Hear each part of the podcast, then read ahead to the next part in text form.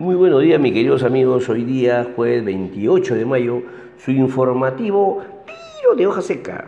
Inicio con el salmo que dice: Protégeme, Dios mío, que me refugio en ti. Bien, hoy día vamos a tratar temas económicos, política actual, algunos hechos relevantes y un tema que es bueno conocer el ABC de la norma, como es el allanamiento que ejecuta el Ministerio Público. Bien, inicio en relación al control de precios de medicamentos. Como conocemos que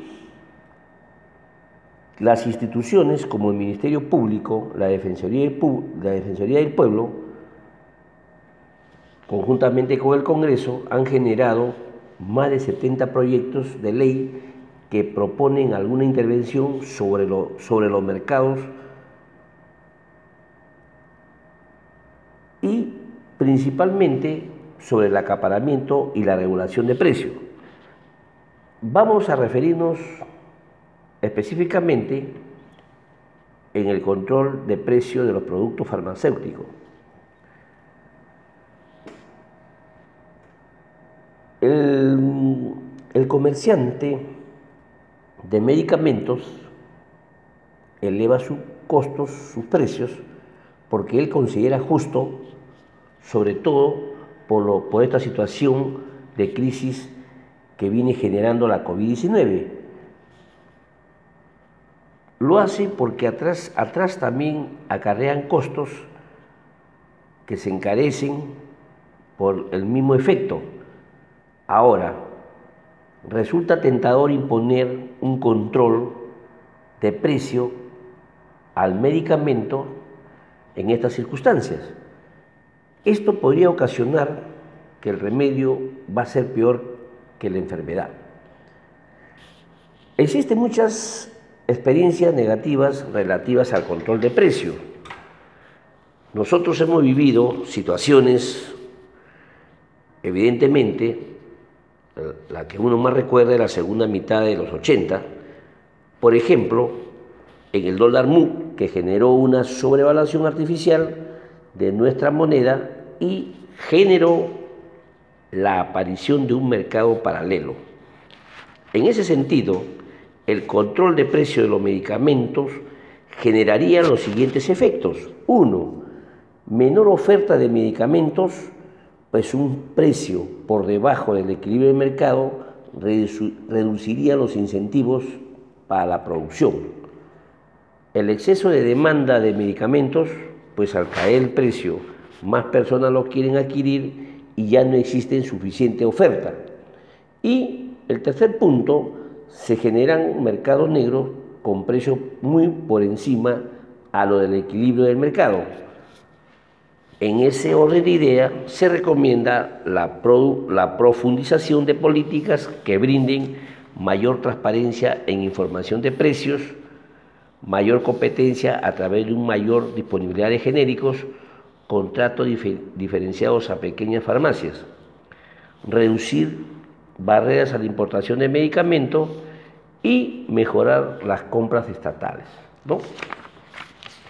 En el en el, campo de la política nacional, podría comentarles que la Comisión de Constitución del Congreso de la República aprobó dejar sin efecto las elecciones primarias abiertas, simultáneas y obligatorias, únicas para el proceso electoral 2021, reguladas con la Ley 30998.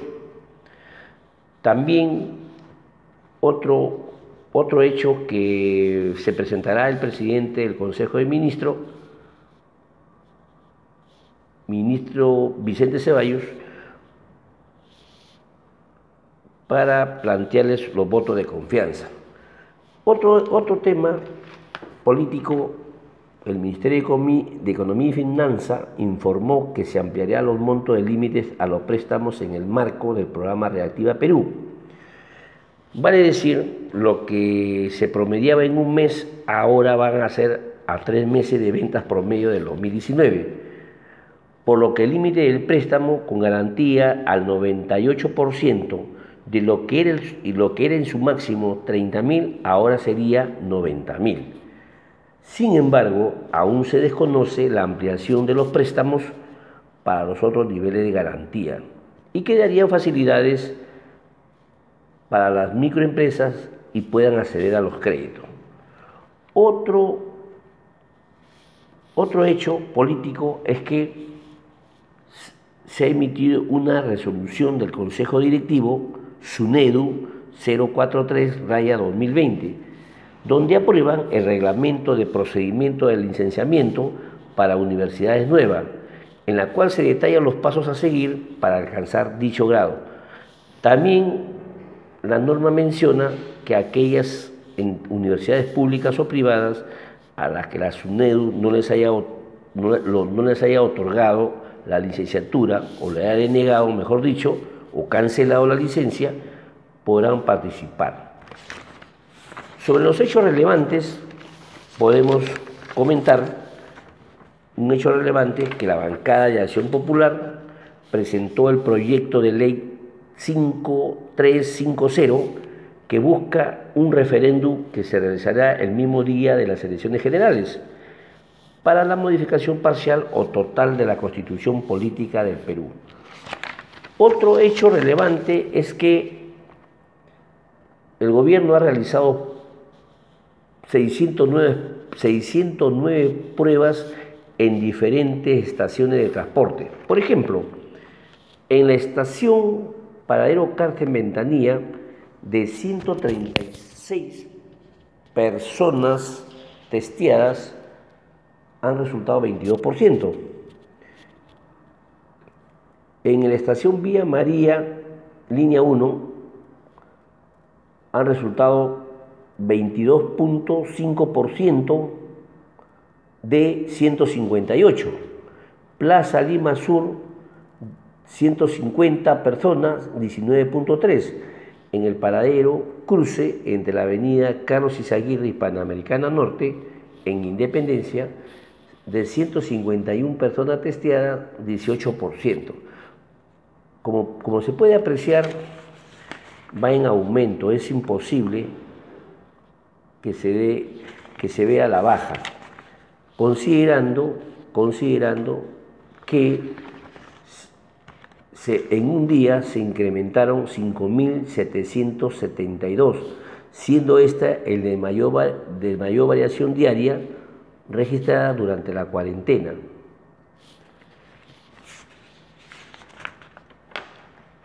En el campo del abecedario de las leyes, de la norma, vamos a hablar, vamos a comentar muy brevemente qué es el allanamiento que ejecuta el Ministerio Público. Le explicaría que dentro de las principales características de la medida de allanamiento consiste en el ingreso a un recinto cerrado con fines de investigación. Este recinto cerrado puede ser una casa habitación o un negocio. Resulta también ser una medida útil para la obtención de información probatoria y que debe ser dictada por un juez y requerida por el fiscal que viene llevando a cabo la investigación de un hecho presuntamente delictivo se aplica a aquellos casos en los que existen razones motivadas para considerar que se está ocultando al imputado o a una persona evadida, o para considerar que se van a encontrar bienes delictivos o datos relevantes para la investigación. Se precisa que si es posible allanar un inmueble sin mandato judicial, esto en los casos flagrantes de delito o de peligro inminente en su perpetración. Pero en estos casos corresponderá al fiscal solicitar inmediatamente la confirmación judicial. El allanamiento se ejecuta sin previa notificación judicial, por al ser una medida de búsqueda de prueba y de restricción de derechos, se requiere al juez de manera reservada porque con el solo hecho que notificar la resolución judicial autoritativa implicaría que el imputado o cualquier otra persona pueda ocultar los bienes o efectos del delito, perdiéndose con ello la finalidad de la medida. Finalmente, si una persona se niega al acto de allanamiento, estaría cometiendo delito de desobediencia y resistencia a la autoridad. ¿No? Bien, mis queridos amigos, eso es todo por hoy. Mañana abordaremos otros temas de mucha importancia. Y finalmente les comparto la frase del día.